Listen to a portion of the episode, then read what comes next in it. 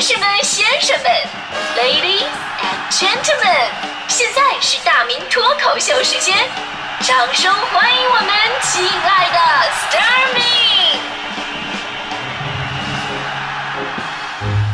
好，欢迎各位来到今天的大明脱口秀，我是大明。呃，做人呢，在成功的路上一定得耐得住寂寞。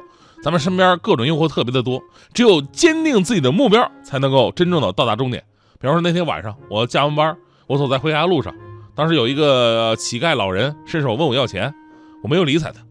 周边商场一个过年打折促销的条幅，我视若无睹。旁边酒吧一个个啤酒妹子向我招手，我毫不在意，我继续走自己的路。我经历了种种诱惑之后，我到家了。我对这个灯红酒绿的世界，我就感叹，我说。我兜里要有钱该多好！这我也想被灯红酒绿一下。不是我不想进去，我没资本进去。其实呢，这也是现在很多人一种内心的状态，总觉得外面的世界更加自由精彩，而自己的工作永远是枯燥无聊的。其实这个我特别能理解大家，因为工作性质不一样。你看有的朋友吧，他工作重复性比较高，而且呢不是那说那种立竿见影的，成就感特别的低。所以呢，长年累月你要这么做的话吧，枯燥是一定的。你要这么对比一下，那我这个职业还算是幸福。虽然说吧，每天都需要大量的这个动脑啊、写文案，但起码有一点，就是我们工作是所有的朋友都能听到的，对吧？所以节目准备的好，大伙一听就出来了。哟，今天这节目走心了，对吧？你要松懈一点，听众一听，今天这节目走人了，告辞。呃，这种直接的激励也让我们能对工作保持热情。从社会影响力上来讲，我们呢是属于成就感立竿见影的那种。啊，所以呢，错一个字扣五十块钱也是理所当然的，是吧？但是如果能挣的更多一点就好了，是吧？而枯燥的职业呢，是真的枯燥。前不久呢，国外的网站就统计出来了世界上最无聊的工作，其中的法律专业被评为最枯燥的，其次呢是项目管理，然后是行政职员以及财务管理方面的工作。我突然发现他们身上有个共同点，他们都是穿西装的啊，穿西装嘛，就感觉人都被符号化了嘛。同时呢，其他人呃忍不住哈气连连的职业呢，还包括什么咨询啊、会计啊、销售、工程和银行工作者。但这是国外哈，国内呢，可能每个朋友有自己不同的感受，因为这里呢也跟你的公司的管理机制有关系。比方说，本来你们公司啊是很枯燥的，但你可以天天的玩王者荣耀，没人管。本来你们单位呢是很无聊的，但是你打个卡就可以回家继续睡个回笼觉，是吧？那你的工作就有趣了嘛，对吧？有趣着有趣着，工作就没了，这就是。其实我们身边有很多肉眼可见的那种枯燥的职业，比方说地铁的安检员，是吧？每天往那一站，你想啊，扫描几万人，但查不出来一个危险分子。当然了，没查出来肯定是好事，是吧？但这站那么长时间，重复性的机械化的操作，我换位思考了一下。所以，我对咱们安检员真的是深深的敬佩，还有那个高速收费员，对吧？我们长时间的，就是工作吧，都是在一个大的区域里边，人家不一样啊，对吧？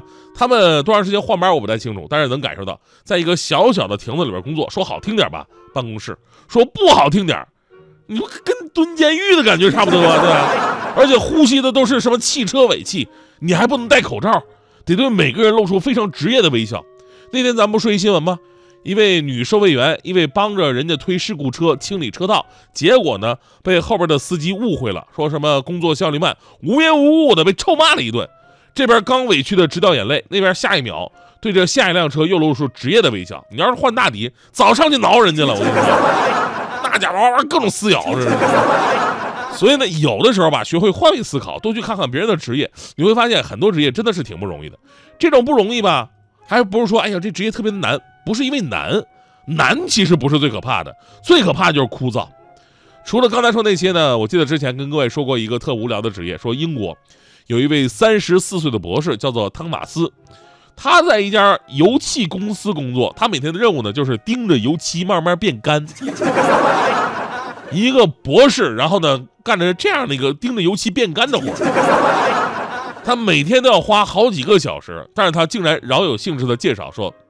哎呀，你知道吗？一公升油漆啊，大概有一千亿个粒子，这个数字比银河系的星星还要多。最大的粒子直径，呃，相当于头发的直径；最小的比最大的要小一百啊，最小的比最大的要小一百倍。你要是拿放大镜看的话，就好像看到太空一样迷人。所以说，这个工作其实特别的有意思。人你看，人家看着看着不就疯了吗？对吧？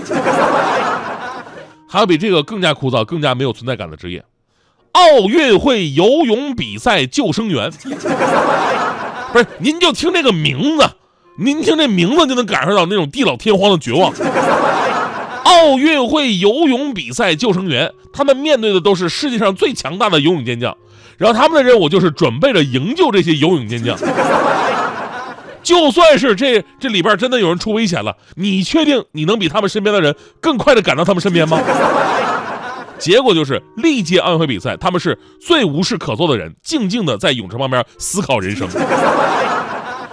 上周呢，我又听说一个枯燥到海枯石烂的一个工作，这是跟一个科学实验有关的。就有的时候吧，你就像刚才我们有一位听友也发来微信说了，说这个科学家探索都是未知领域，对吧？未知的肯定是充满乐趣的。但也是分不同的领域。您听说过沥青滴漏实验吗？就是九十多年前的澳大利亚昆士兰大学的，呃，帕奈尔教授呢，发起了一个牵动全人类将近一个世纪的超长时间的实验——沥青滴漏实验。这位教授呢，先是花了三年时间，让一小杯沥青彻底凝固成了固体，然后呢，再把装它的容器下面剪开一个口，让它开始滴漏。想证明看起来是固体的沥青，其实还是一种液体的存在，有流动性。但是呢，你知道吧？想让一个固体像液体一样的流下来，你最需要拥有的就是时间。等待的第一批的固体地青呃沥青滴下来，就花了教授整整八年零十一个月。但非常遗憾的是，那会儿没有录像机这个物种哈，教授并没有能够亲眼见证这历史性的一刻。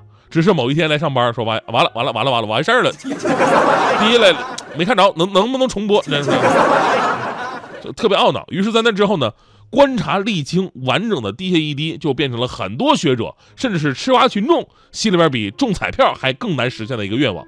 而这个心愿，九十一年来没有人实现过。要说曾经离这个心愿最近的人啊，可能要数的是。这个梅德斯通教授从一九六一年开始，他开始负责这个项目了，一上任就是五十二年。然而，非常悲伤的事情发生了。本来踌躇满志的教授呢，在某年某月的某一天，突然口渴了，出去倒了杯水。短短几分钟的时间里边，实验历史上的第七滴沥青居然滴落了。教授接完水回来以后，肠都悔青了。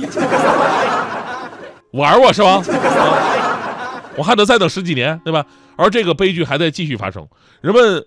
在熟练掌握录像机这个东西之后呢，科技都没有阻止悲剧的再次发生。就在第八滴沥青即将滴落的瞬间，录像机坏了。后来呢，又发生了几次无法解释的诡异事件，跟这个沥青滴落擦肩而过。昆士兰大学的学者们后来呢，为了完美见证沥青滴落的整个过程，甚至创建了一个网站，在网站里边，任何人都可以随时随地的观察沥青滴落的直播。摄像机几个机位架那儿，你就看吧。你打开这个直播页面，有很多朋友都发现这是视频的还是图片的，看不明白，以为都是静止的，永远是静止的。但即便是这样，依然有三万五千人热衷于观测，而这三万多人平均观测时长达到了十二个小时。观测时长最长的一个人已经累计看了四百九十一个小时，等于二十多天不眠不休一直看。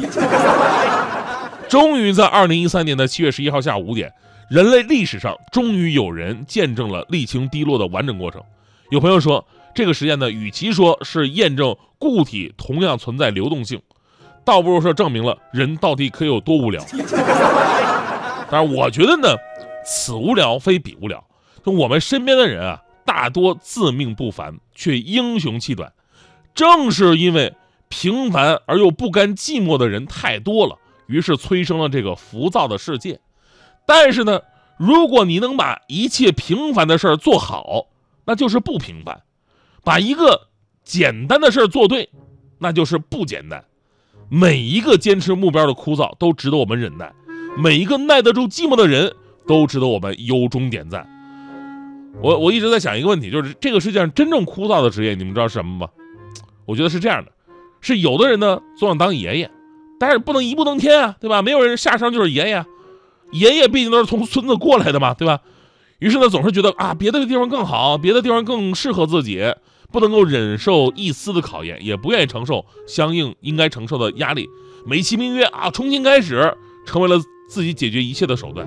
于是最后发现，有的人呢，今天在这儿当两天孙子受不了了啊，明天到那儿我换个地方，我再当两天孙子。蓦然回首，这辈子没干别的，净当孙子了。你说你枯不枯燥啊？你这吵吵闹闹，纷纷扰扰，唠唠叨叨，实在无聊，很容易变老。简简单单，平平淡淡，开开心心，欢欢笑笑，世界多美好。拥抱就趁现在，时间那么快，错过就不能重来，何其才能失态，别让武器取代面罩。